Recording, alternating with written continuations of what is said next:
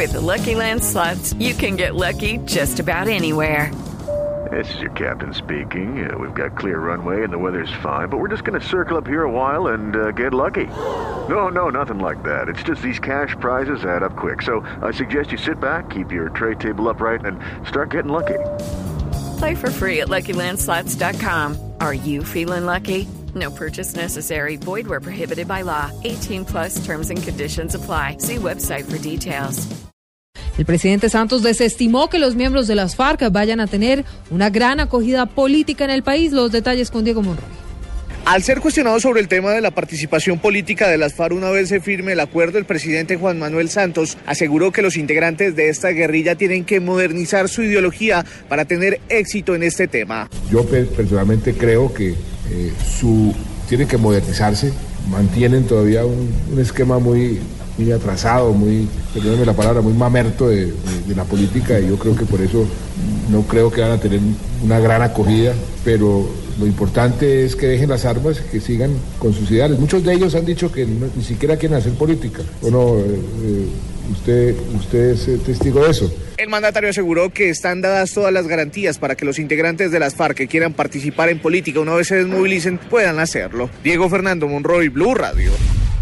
Diego, gracias. Noticia importante hasta ahora. La cátedra de educación sexual solamente se podrá dictar a los alumnos de secundaria en el país.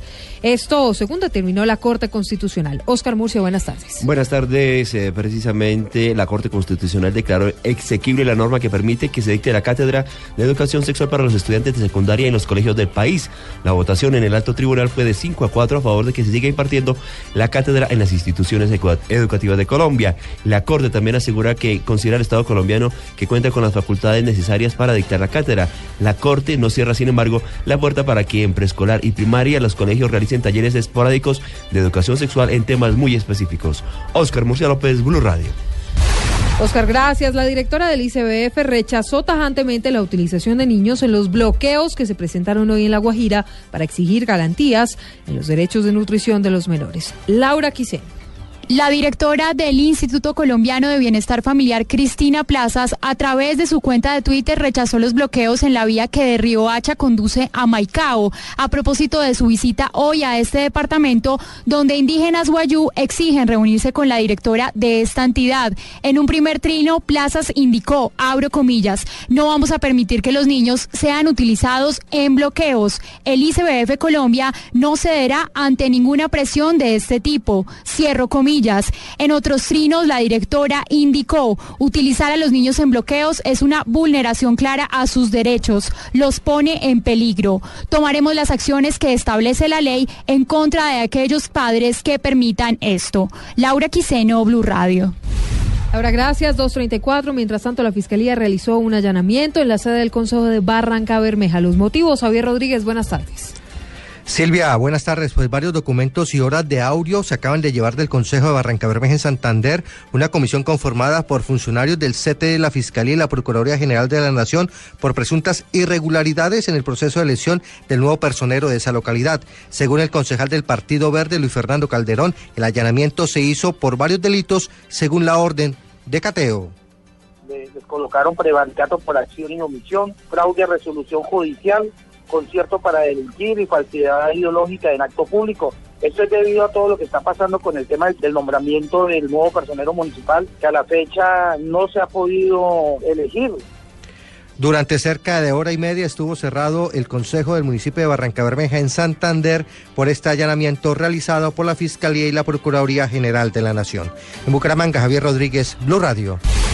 Javier, gracias. Información internacional a esta hora. El presidente Barack Obama propuso que los inmigrantes indocumentados paguen más impuestos en Estados Unidos. La reforma buscará aumentar en más de 800 millones de dólares el recaudo por año. Catalina Vargas. Según un informe del Instituto de Política Fiscal y Económica, los cerca de 11 millones de inmigrantes indocumentados que viven en Estados Unidos pagan 11.600 millones de dólares anuales en impuestos, una cifra que se elevaría en 805 millones de ratificarse las acciones ejecutivas aprobadas por el presidente Barack Obama. De acuerdo con el informe, estos inmigrantes indocumentados contribuyen con el 8% de sus ingresos a las arcas públicas locales y estatales. Meg directora del instituto, afirmó que al margen de la naturaleza política políticamente sensible de la reforma migratoria, los datos muestran que los inmigrantes indocumentados contribuyen en gran medida a la economía nacional, no solo en trabajo, sino también en impuestos. De reafirmarse las acciones ejecutivas de Obama de 2012 y 2014, que regularizarían la situación de cerca de 5 millones de esos indocumentados y actualmente están en revisión por el Tribunal Supremo, el alza en la recaudación sería de 805 millones de dólares. Catalina Vargas, Blue Radio.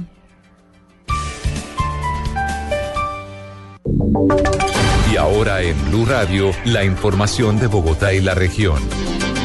236 uh, fue sancionado otro exfuncionario de la administración Petro. La personería de Bogotá inhabilitó por 12 años al exalcalde local de Kennedy. Los detalles con Carlos Arturo Albino.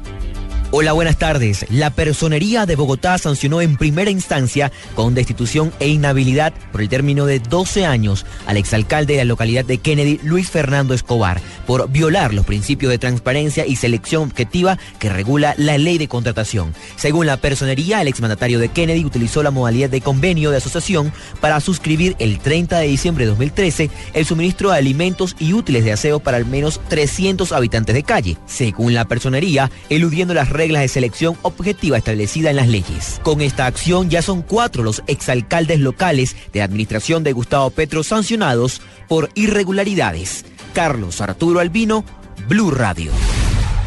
Carlos, gracias. 237. El distrito busca crear una nueva secretaría que defienda las acusaciones jurídicas que le interpongan. Son más de 1.900 demandas a las que hay en contra de la administración que equivaldrían a más de 800 mil millones de pesos. David Gallego.